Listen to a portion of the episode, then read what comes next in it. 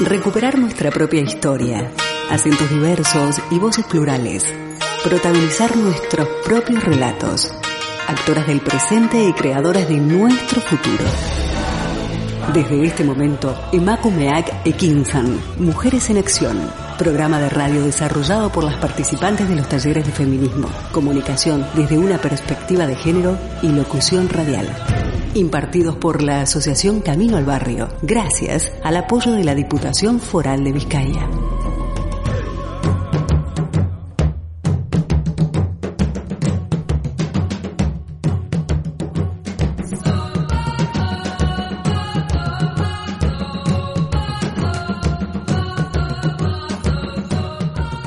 Buenas tardes a todas y todas. Soy Rocío, estudiante del taller de radio, feminismo y género. Nos escuchan a través de Candela Radio. Emitimos desde Recalde en Bilbao. Escúchenos también en la plataforma iBox. Proponemos el asalto a la palabra, escuchar, plantear, debatir Hoy, en Imakumeak Ekinsan, Mujeres en Acción, abordaremos los siguientes temas.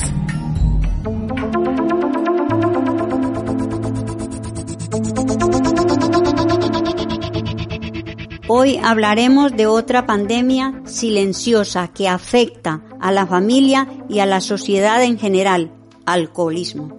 La Organización Mundial de la Salud declaró que el alcoholismo mata a 3 millones de personas al año.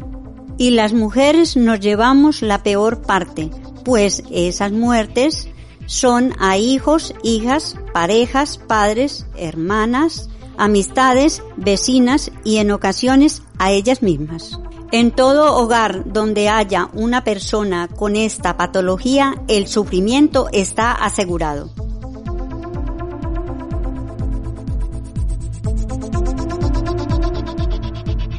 Conozco a madres con una constante pena, culpa, rabia, resentimiento y miedo porque les arrancaron el derecho a criar sus hijas e hijos.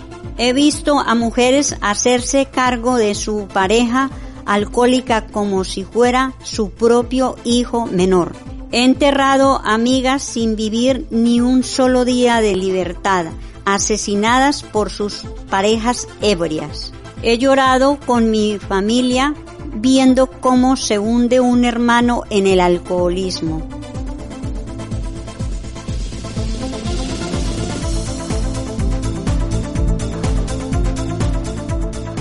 ¿Necesitas alcohol para alternar?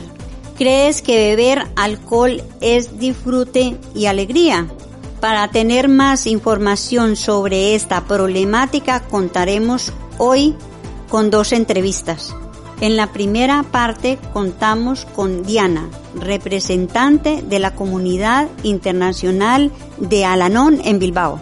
En la segunda parte del programa dialogamos con Elena que se encuentra en Medellín, Colombia. Ella hace parte de Alcohólicos Anónimos. Pero antes de empezar, les invito a escuchar una canción que me encanta de Rebeca Ley. Creo que ser mujer eh, feminista comunitaria es una transgresión.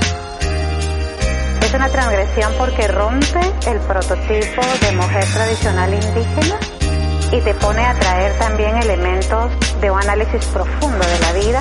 Con la energía vital de las ancestras, de las mujeres que caminan con mujeres, las sanadoras que usan sus poderes, de las que tejen con su energía de selva las que convocan libertad con su palabra, las que convocan la defensa de los cuerpos, las que unifican la energía de Abyayala, el agua, la tierra, el cielo, el fuego, las que caminan entre valles y montañas, las que escuchan el espíritu del río, las que nacen con el sol cada mañana y siguen vivas a pesar del genocidio, la sabiduría, la red de la vida, la que transforma odio en alegría,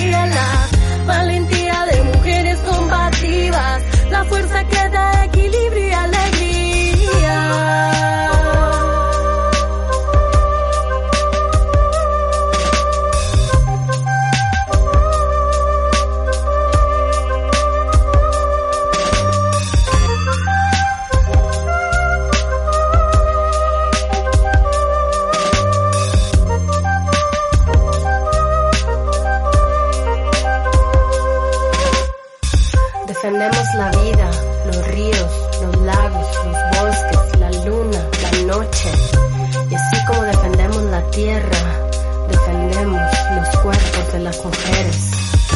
Nuestro cuerpo es nuestro primer territorio de defensa. Mi cuerpo, mi cuerpo es mi primer territorio de defensa. La sabiduría, la red de la vida, la energía que transforma odio en alegría,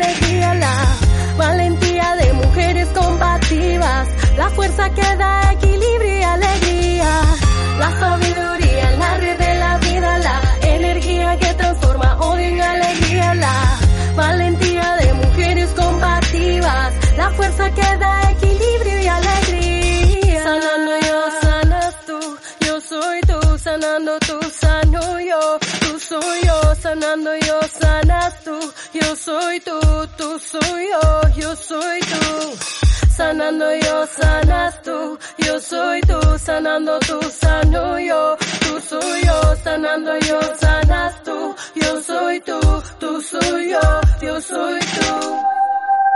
Mujeres construyendo ciudadanías activas desde una perspectiva de género. Emakumeak Ekinsan. Mujeres en Acción. En Candela Radio 91.4 FM.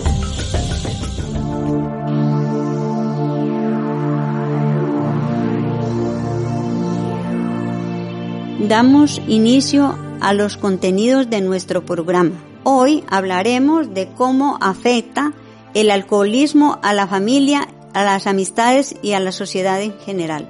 En el año 1953, la Comunidad Mundial de la Salud declaró el alcoholismo como una enfermedad social. El alcohol no te deja ser tú, se lleva tus sueños, tu tiempo, tu vitalidad, la alegría y tu vida.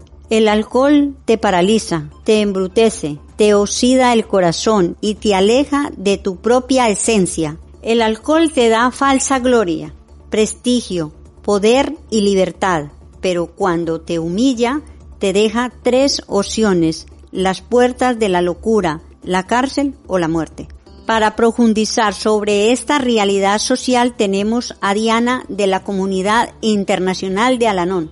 Hola Diana, ¿qué tal estás? Muy buenos días, Rocío. Estupenda. ¿Y tú cómo, cómo lo llevas? Buenos días, cariño. Yo con un poco de frío, pero estupendo. El Bilbao es mucho Bilbao. Eso es. ¿Qué es la Comunidad Internacional Alanón?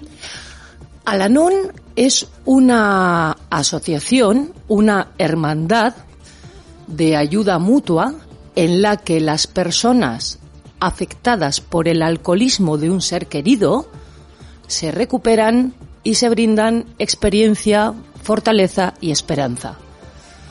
Cuando nos referimos a personas afectadas por el alcoholismo ajeno, nos referimos a familiares de personas alcohólicas, nos referimos también a amigos y amigas de personas alcohólicas, porque evidentemente mm, no solo un cónyuge, un padre, una madre puede verse afectado por el alcoholismo de, de, su familiar. También puedes tener amigos o amigas que estén enfermos, que sean enfermos alcohólicos y a ti te está afectando.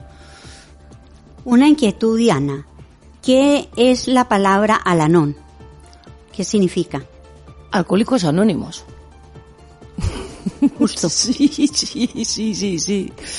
Sí, señora, sí, señorita. De todos modos, esa pregunta tiene un poquito de trampa, ¿eh? Porque mm, en, en las hermandades, en las asociaciones Alanón, la asociación Alanón nació de Alcohólicos Anónimos.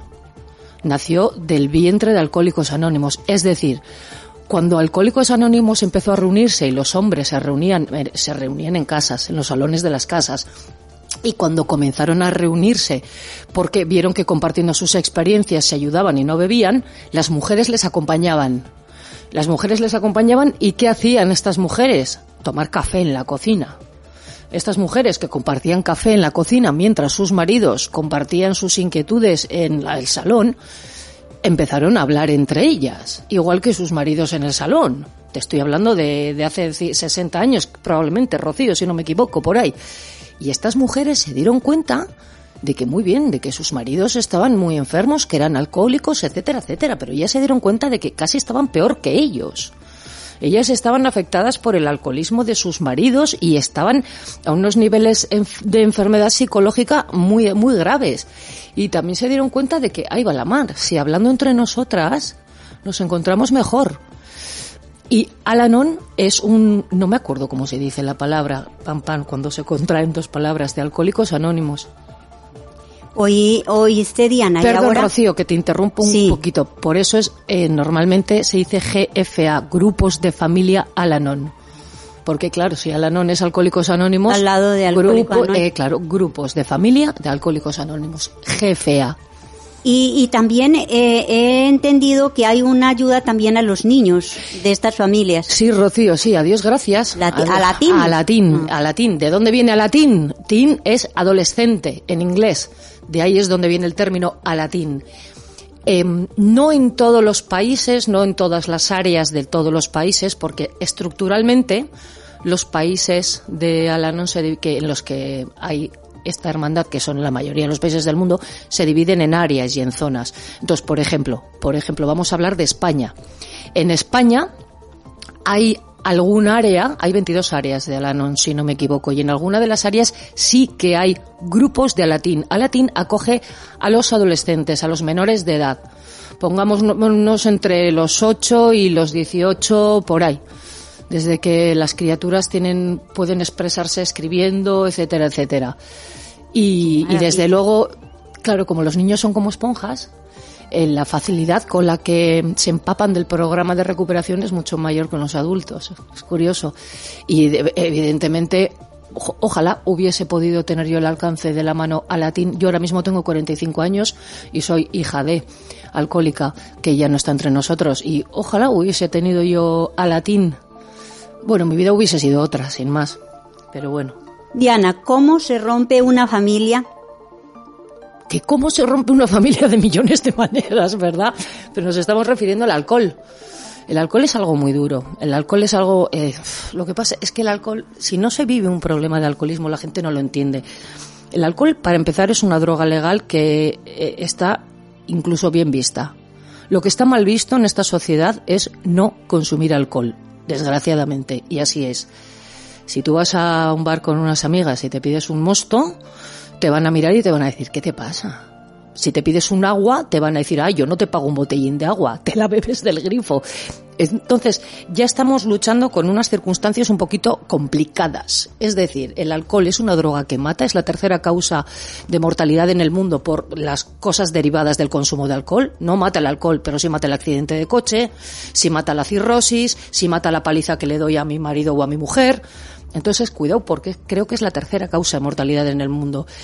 Y es una droga legal bien vista. Cuidado.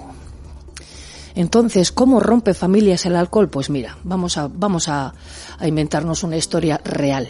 No vamos a inventarnos una historia, vamos a contar una historia real de una familia con una mujer alcohólica, preciosa, guapísima, con un trabajo estupendo y que empieza a tener por lo que sea, porque el alcoholismo yo creo que no surge de la nada, empieza a tener problemas con el alcohol, con el consumo de alcohol, se convierte en un monstruo cuando bebe, su marido la quiere mucho, pero hay que intentar o saber poder convivir con el alcohol porque mucha gente no puede con el alcoholismo, perdón.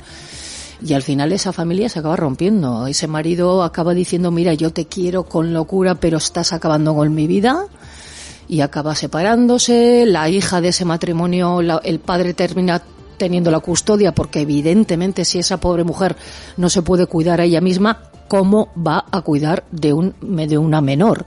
Es imposible.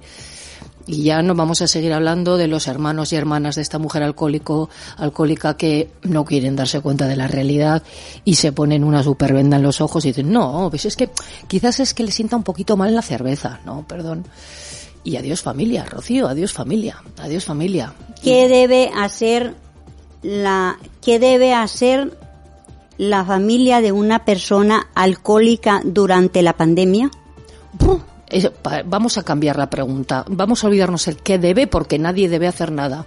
Vamos a preguntar qué se sugiere, ¿no? Por ejemplo, vamos a probar con sugerencias que, no, yo no puedo decir qué debe hacer nadie. Yo puedo decir lo que yo hago en mi vida voy a hablar en primera persona. Entonces, yo, en la pandemia, si viviese con una persona alcohólica, Eh, yo me agarraría a mi programa, Rocío, como una loca, a mi programa de Alanón a mis libros, a mis lecturas, llamaría por teléfono a mis compañeros y compañeras para compartir cualquier inquietud que tuviese en ese momento, me informaría de todas las reuniones electrónicas que tuviese al alcance de la mano para poder sesionar aunque no hubiese reuniones físicas, porque una cosa voy a dejar muy clara desde un principio, yo, Diana, no puedo cambiar a nadie, ni debo cambiar a nadie. Yo solo puedo cambiarme a mí misma y solo soy responsable de mi vida. Y si tengo, sufro por algo que tengo al lado, deberé modificar yo mi conducta para tratar de sufrir menos. Entonces, con la persona enferma yo no puedo hacer nada. ¿Cómo saber que es un contagio familiar y que necesitas ayuda? Madre mía, siendo muy honesto y muy humilde, Rocío, es, mira, te voy a contar una cosa muy curiosa. Vamos a imaginarnos que vamos a, vamos a pensar en una persona enferma de alcoholismo.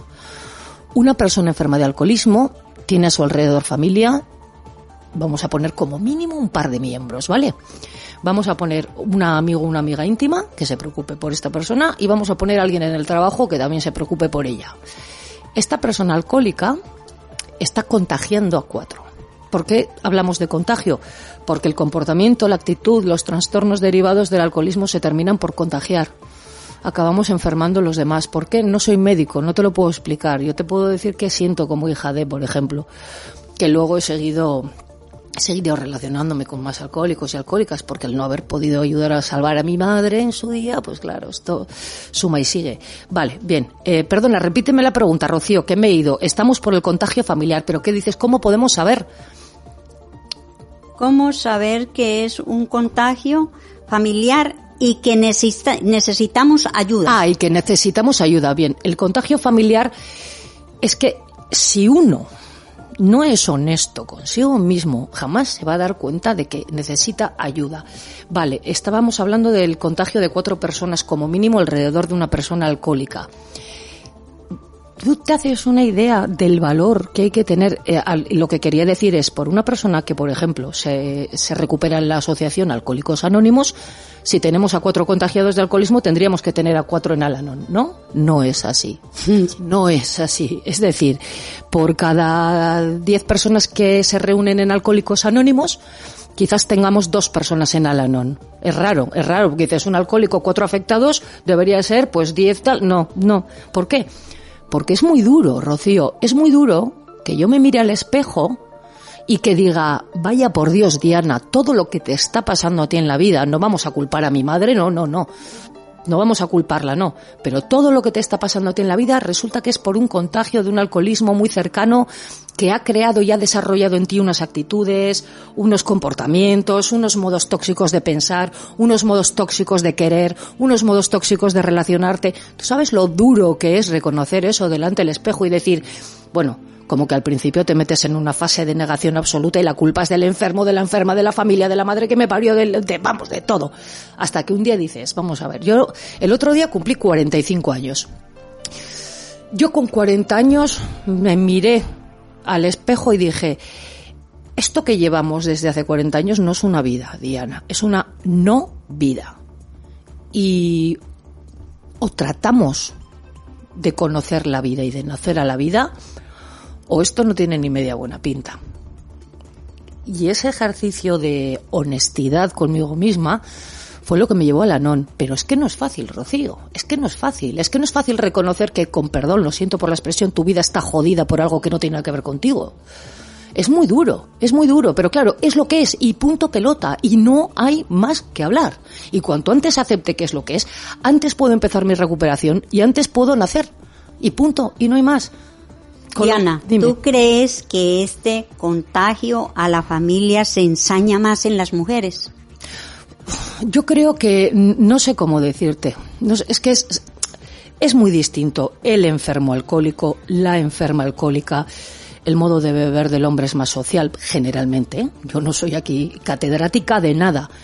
Pero generalmente el hombre bebe más socialmente. Es me explico, es un alcoholismo de bar. La mujer bebe sola en casa, lo esconde.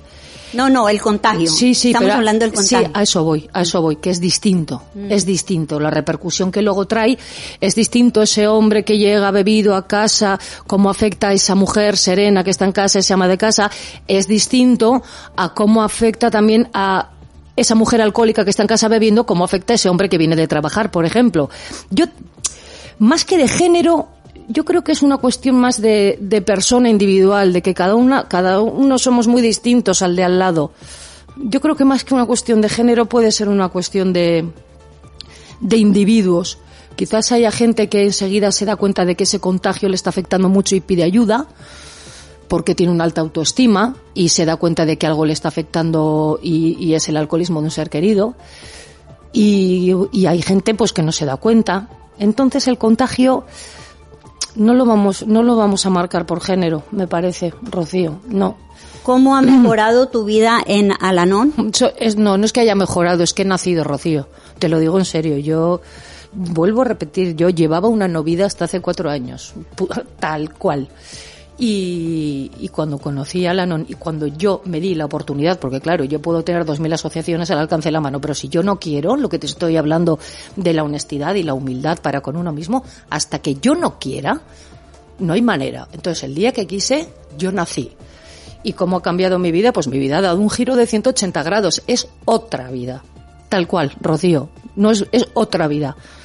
Yo tengo una vida nueva y estoy encantada con mi vida nueva, como loca de contenta estoy.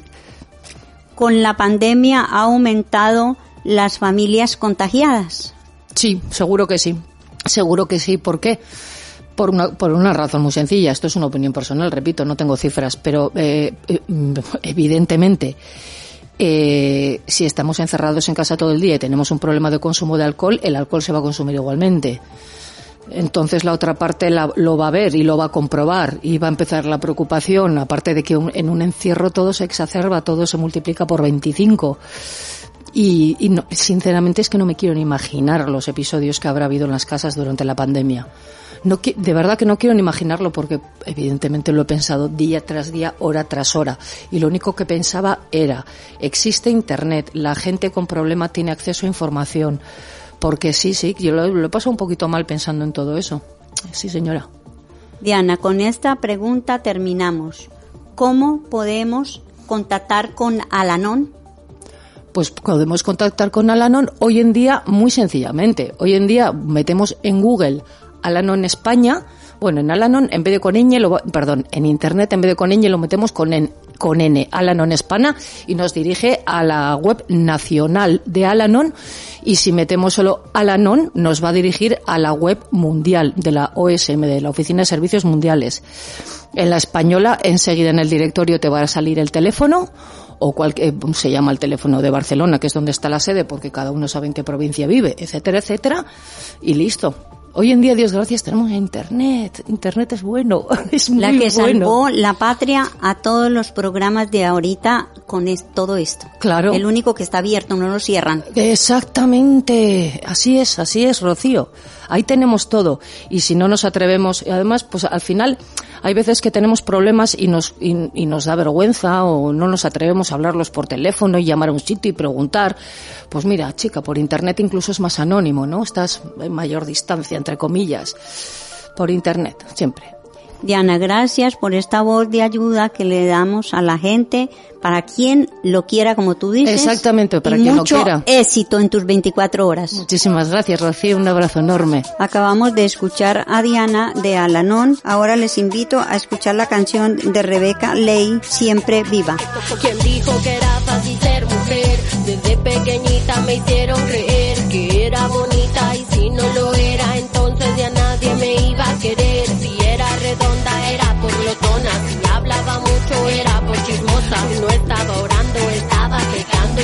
Virgen María me estaba juzgando. Que cuando creciera me iba a casar y que cuidara mucho mi virginidad. Que en vez de fumar y tomar aprendiera a limpiar bien la casa y también cocinar. Nada de tatuajes ni perforaciones, nada de bailar y enseñar los calzones. Cómo ser feliz con tantas precisiones. Mando a la mierda todos sus sermones. La la la la. Hago lo que quiero porque puedo, porque estoy así. La la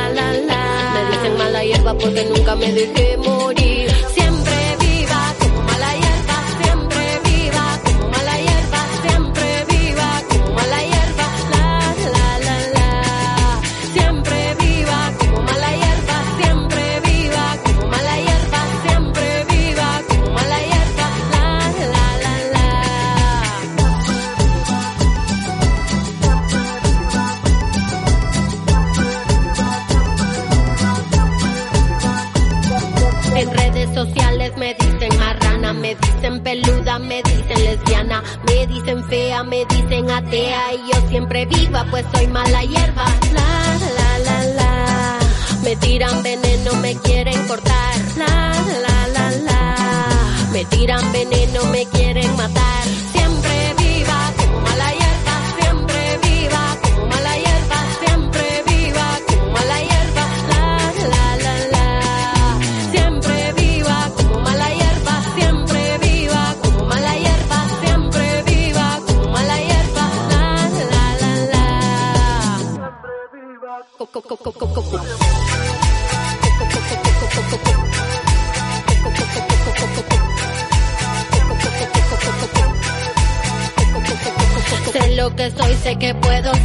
El experimento que mal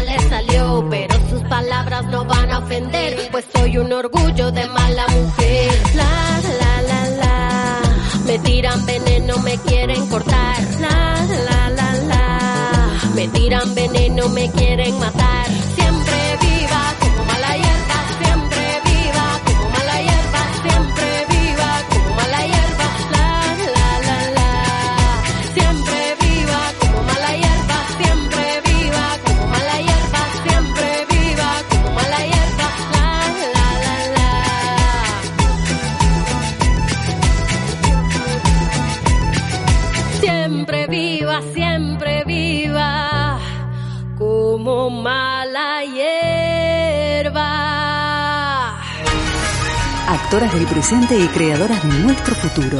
Estás escuchando Emakumeak Ekinsan, Mujeres en Acción.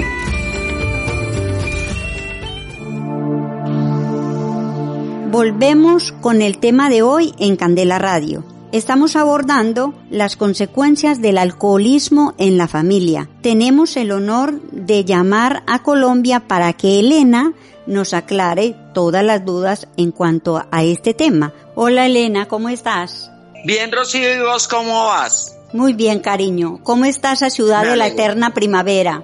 Hermosa, preciosa, envidiable, para que te mueras de la envidia. Clima perfecto, sol desde las Mm. 6 de la mañana y estamos tranquilos pues con las restricciones del caso, pero bien, muy bien, gracias a Dios. Aquí se dice que me estás haciendo crecer los dientes. No, pero esto es una conversación entre dos personas que sabemos de qué hablamos. Sí, sí, sí, sí. Sí, hay que estar tranquilo. No Bueno, estamos. No tenemos, no tenemos que inventar nada. Vamos a hablar de experiencia, entonces es muy maravilloso. Elena, ¿para ti qué es alcoholismo? Mire, es una enfermedad, yo diría desconocida. Es una enfermedad porque es muy difícil de entender como la palabra enfermedad. Porque la, tene- la palabra enfermedad está asociada a la hinchazón, al dolor aquí o allá, pero es que una adicción no duele y uno parece hasta normal. Entonces es muy difícil entender que es una enfermedad, pero es una enfermedad y está comprobado que es una enfermedad que afecta al ser humano en su parte física, en su parte mental y en su parte emocional. ¿Cuál es el grado de violencia que el alcoholismo causa a las mujeres? Bárbaro, Rocío, bárbaro. Eh, yo, eh, si fuéramos a hablar de porcentaje, eh, eh, gran número de las afectaciones de violencia por alcohol, eso puede estar en un 98-98%. Así de sencillo. Es uno de los grandes ítems de violencia intrafamiliar, el alcoholismo de uno de sus miembros. Qué fuerte. Muy fuerte, muy fuerte. Elena. ¿cómo? Dime. Sí, sí, ibas a decir algo. No, iba a decirte que es que, mire, muchas veces nosotros tenemos datos que no nos dicen la verdad de las cosas. Por ejemplo, aquí el ítem de accidentes de tránsito, eh, no, perdón, de muertes está eh, en accidentes de tránsito. Pero resulta que muchos accidentes de tránsito van manejados por un borracho. Entonces, ¿realmente cuál sería la causa? El alcohol. Lo mismo pasa con la violencia intrafamiliar. Muchas veces se habla de carencias materiales. No, está inmiscuido eh, el alcohol. Elena, ¿cómo te diste cuenta que tenías una enfermedad o un problema? Porque al Cuando principio uno no sabe un- qué tiene. No, no, no, no, no. Yo realmente fui cuando me di cuenta de qué padecía cuando fui a un grupo de alcohólicos anónimos. Allá fue donde, es que es más, el estigma del alcohólico es que el que está tirado en la calle, abandonado, desdentado, ya no trabaja, duerme en... No. Entonces una persona que todavía trabajaba, llena de salud, eh, inteligente, profesional, pues es muy difícil decir que soy alcohólica.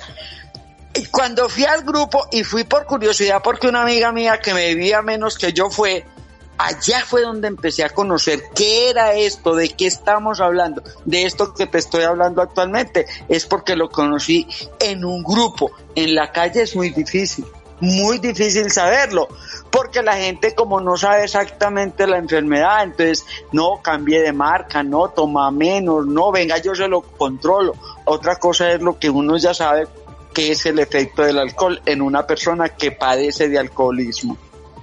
Ay. Eh, Mm. eh, eh, Elena, ¿y cuál es la incapacidad que tiene el enfermo alcohólico? La incapacidad se está basada en el control, en, en, en decidir si se toma uno o no se toma uno. Se pierde esa capacidad. Hay un momento que aún dándose cuenta que eso le está haciendo daño, usted empieza a hacer cosas para dejar de beber y no lo logra. No lo logra. Y pierde el control absoluto porque no sabe que después de que hace contacto con el alcohol, dispara una alergia interior que lo hace beber. Entonces tiene una idea fija que es lo que llamamos la obsesión. La idea fija es tomarse un trago para todo. Él necesita un trago para todo. Él lo tiene justificado para todo.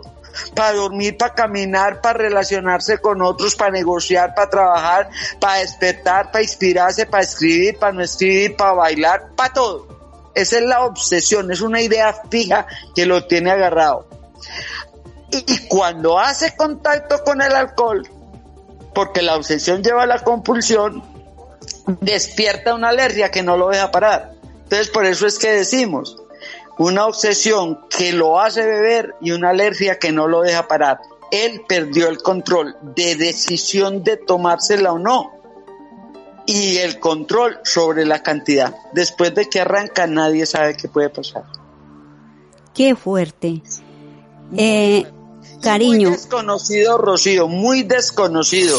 Porque la gente habla es, pero ¿por qué no toma como aquel? Porque hay una cosa que tenemos que aclarar. Hay bebedores sociales, Rocío. Gente que se puede tomar dos o tres copitas y, y dice hasta aquí y se va. No tiene la alergia, no la activa. Es más, puede tener hasta programado hoy una fiesta donde va a ir a bailar. Pasa algo y dice, no, no vamos a poder y no pasa nada el enfermo de alcoholismo por encima de lo que pasa se lo manda.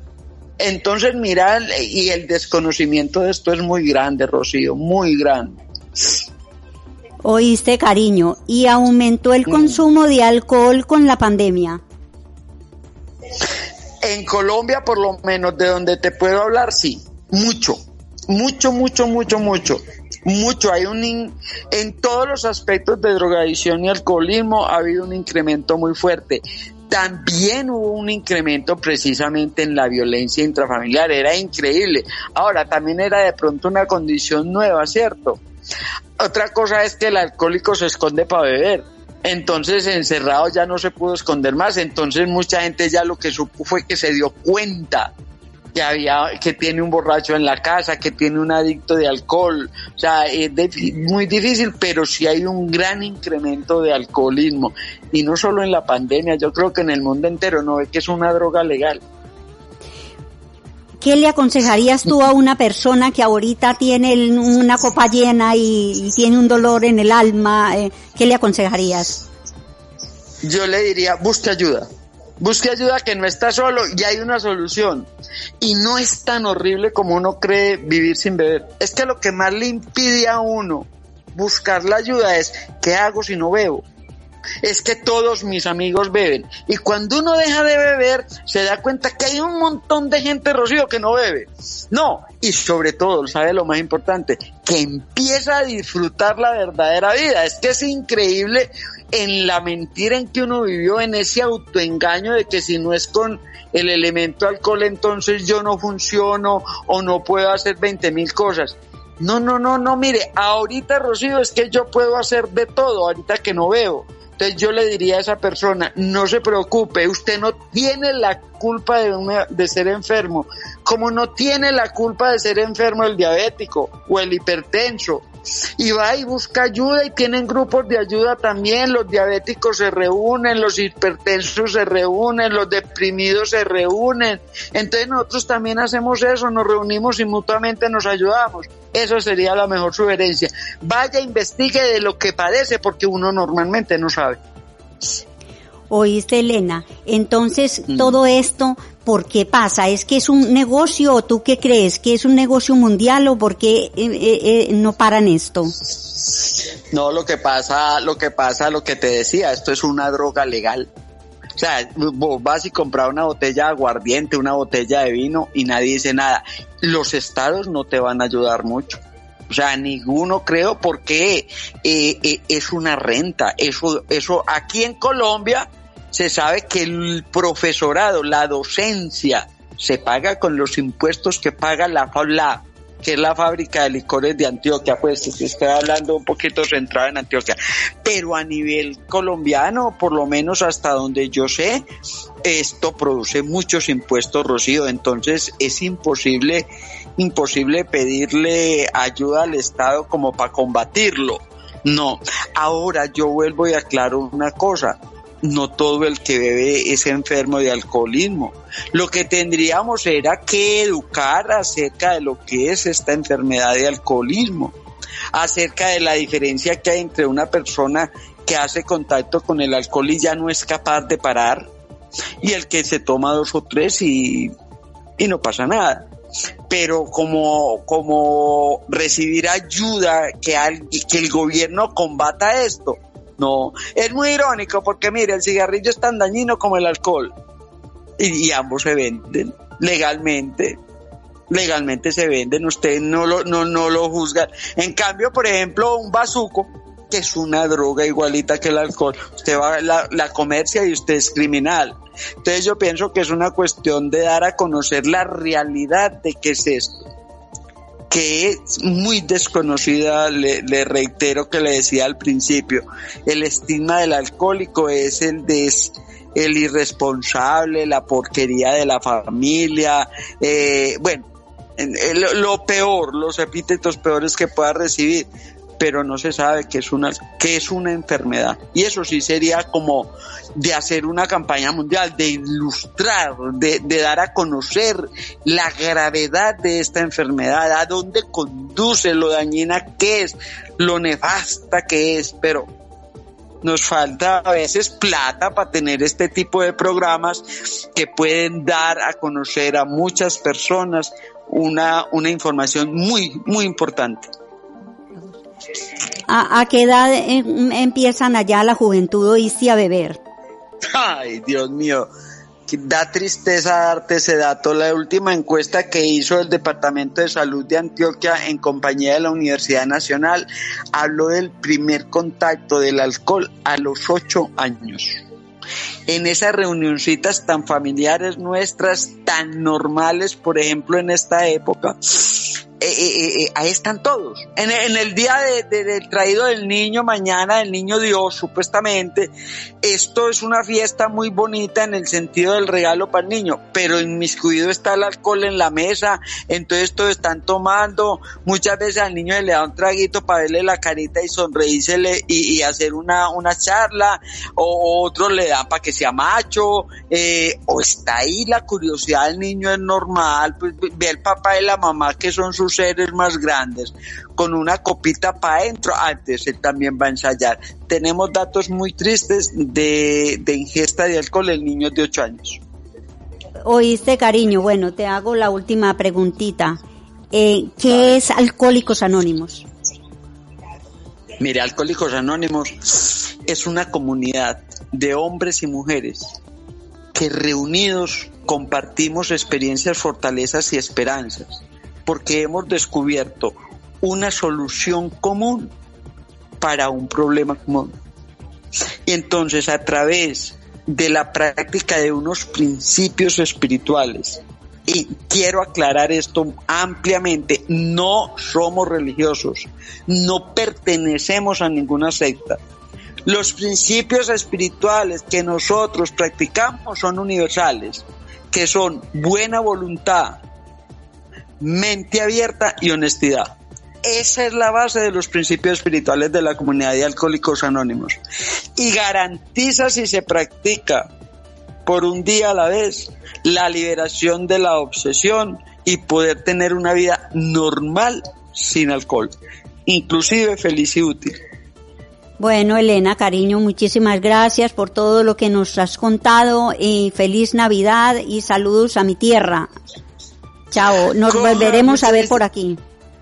Muchas gracias a vos, gracias por la oportunidad de este mensaje. Agregó una cosita de Alcohólicos Anónimos. No cuesta nada, es absolutamente gratuita. Muchas gracias Rocío, muchas gracias al compañero que te abrió las puertas para esta oportunidad. Feliz Navidad y bueno, también un venturoso 2021. Vale, adiós cariño. Chao. Escuchamos a Elena desde Colombia. Te recordamos que Alcohólicos Anónimos está en Vizcaya, Guipúzcoa y Álava. Su número de teléfono es 944-150-751. También les puedes encontrar en Internet. Esperemos que los contenidos sobre alcoholismo hayan sido de tu interés te dejamos con la cantante Rebecca Lane, interpretando Llora el cielo. Agur.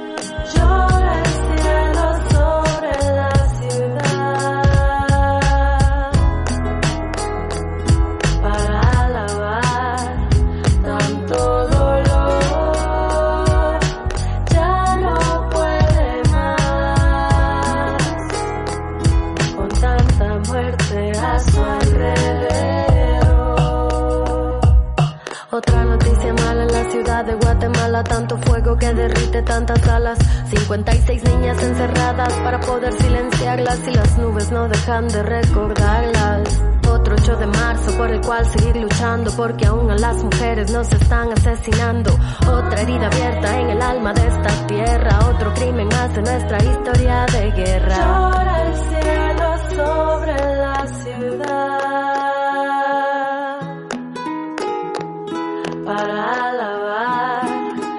tanto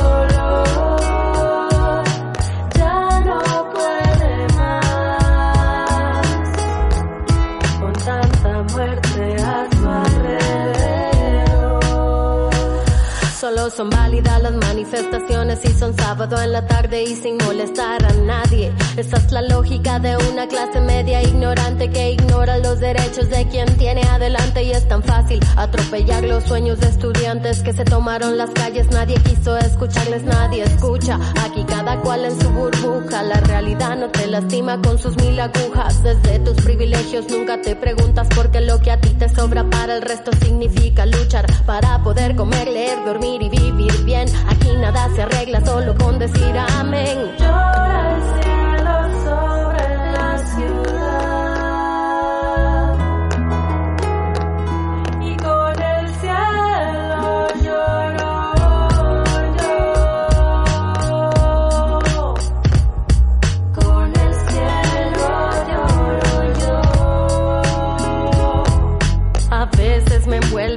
tristeza profunda, a veces me ahogo en las dudas. A veces la esperanza parece vagabunda y el miedo y la paranoia abruman. ¿A dónde huir? ¿A dónde ir? ¿En dónde entierro?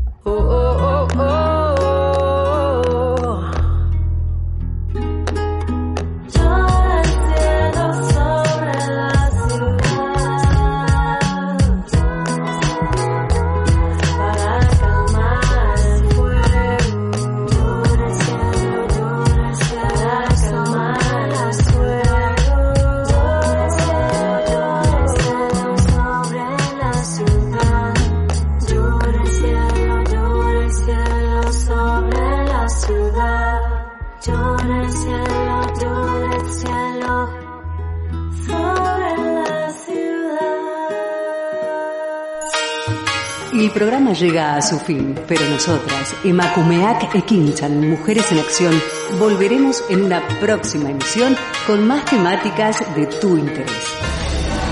Aquí, en candelaradio.fm.